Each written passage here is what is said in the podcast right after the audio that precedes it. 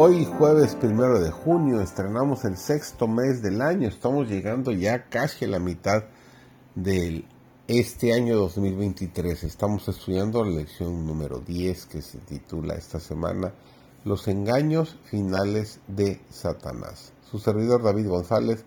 Nuestro título para hoy es Gracia para la obediencia. Cuando Jesús comenzó su ministerio público, él limpió el templo de su sacrílega profanación. Casi el último acto de su ministerio fue limpiar otra vez el templo. Así en la obra final que se haga para la amonestación del mundo se envían dos distintos llamados a las iglesias. El mensaje del segundo ángel y la voz que se oyó en los cielos.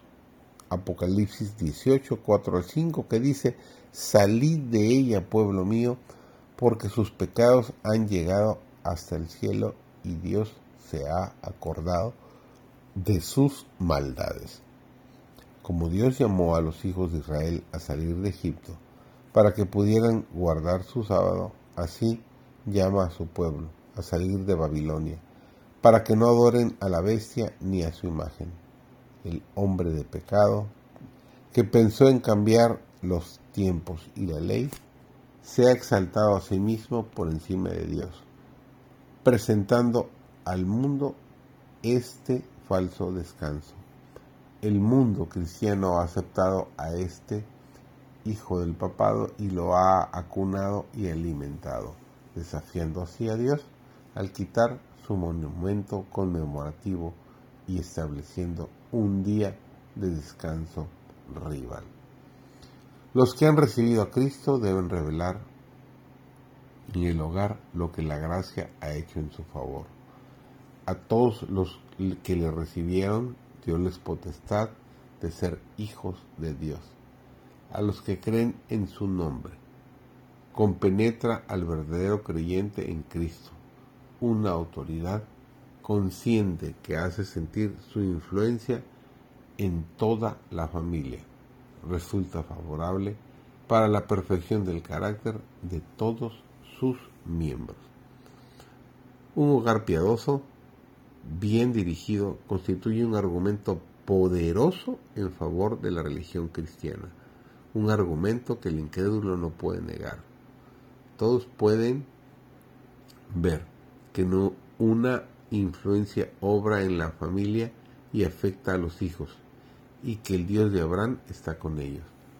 Si los hogares de los profesos cristianos tuviesen el debido molde religioso, ejercerían una influencia en favor del bien. Serían ciertamente la luz del mundo.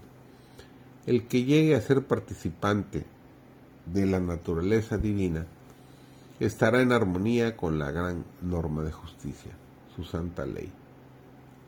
Esta es la regla por la cual Dios mide las acciones de los hombres. Esta será la prueba del carácter en el juicio. Satanás había aseverado que era imposible para el hombre obedecer los mandamientos de Dios. Y es cierto que con nuestra propia fuerza no podemos obedecerlos. Pero Cristo vino en forma humana y por su perfecta obediencia probó que la humanidad y la divinidad combinadas pueden obedecer cada uno de los preceptos de Dios. Juan capítulo 1, el versículo 12 nos dice, a todos los que le recibieron, les potestad de ser hechos hijos de Dios, a los que creen en su nombre. Este poder no se halla en el agente humano, es el poder de Dios. Cuando un alma recibe a Cristo, recibe poder para vivir la vida de Cristo.